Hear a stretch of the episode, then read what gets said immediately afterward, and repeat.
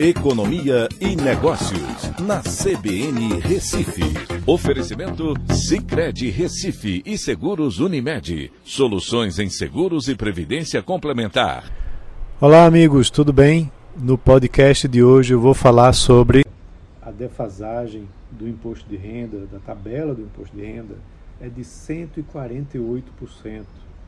E um reajuste iria ajudar justamente 30 milhões de de pessoas, né, de contribuintes, que ficariam isentos a partir daí.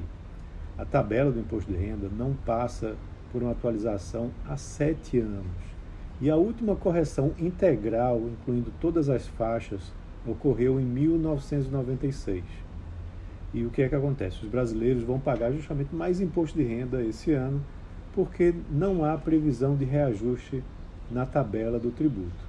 O último ajuste integral foi realizado, como eu disse, em 1996 e de lá para cá a defasagem acumulada é de 147,87%, segundo a estimativa da Unafisco Nacional, que é a Associação Nacional dos Auditores Fiscais da Receita Federal. A tabela até passou por algumas atualizações parciais ao longo desse período, sendo a mais recente em 2016, durante o governo Dilma, quando a faixa de isenção passou de R$ 1.787,77 para os atuais R$ 1.903,98.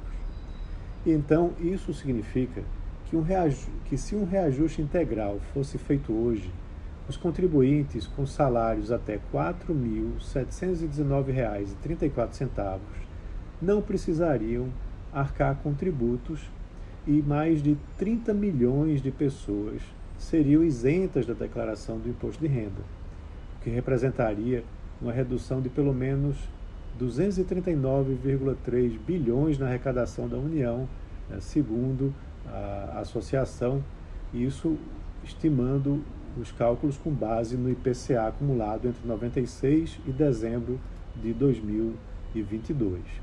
Mais importante também é que, nesse ano, aqueles trabalhadores que recebem um salário e meio terão que pagar imposto de renda. Né? Então, isso já penaliza muita gente. É, outro fato importante é que, se houvesse essa correção da tabela de acordo com a inflação, pagando com base os valores de 96, a isenção da tributação iria ter um custo é, anual de 184 bilhões de reais, beneficiando 18 milhões de brasileiros. Mas, claro, isso é um custo bastante elevado né, para uma situação fiscal é, que o país hoje não consegue ter né, nem fazer de uma vez só. É, então, o, o primeiro passo talvez fosse colocar em vigor um reajuste condizente com a inflação acumulada de 2022, de 5,9%, além de um dispositivo de lei que definisse que a tabela deve ser reajustada anualmente. Se isso fosse feito, o reajuste passaria a valer né, pra, para a declaração 2024 referente ao ano calendário 2023, mas já poderia também fazer para o 2023 em relação a 2022. Sem esse reajuste, contribuinte é, é submetido a mais tributação a cada ano que passa. E isso é uma forma silenciosa né, do governo tributar mais a população via imposto de renda. Em 2022, cerca de 36,3 milhões de contribuintes pagaram né, ou prestaram contas à Receita Federal. É um resultado recorde, inclusive, segundo o, o órgão. É, segundo dados também da Unafix, da Unafisco, se o governo Bolsonaro tivesse feito uma correção parcial da tabela do imposto de renda, os contribuintes com salário até R$ 2.505 não precisariam pagar o imposto de renda.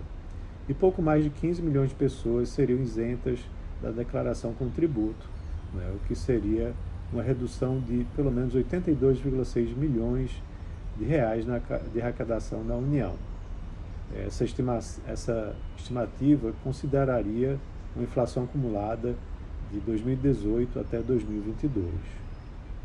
Mas tanto Bolsonaro quanto Lula prometeram, é, Bolsonaro em 2018 e Lula agora é, em 2022, fazer com que quem ganhasse até cinco salários mínimos estivesse isento do imposto de renda.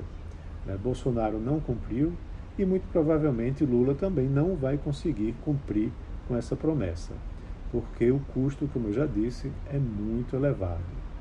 Porém, há uma expectativa de mudança né, para que você tenha tributação de lucros e dividendos numa reforma tributária que possa vir a ajudar. Mas até agora não houve nenhuma movimentação por parte disso e o ministro Fernando Haddad fala em fazer isso somente no segundo semestre.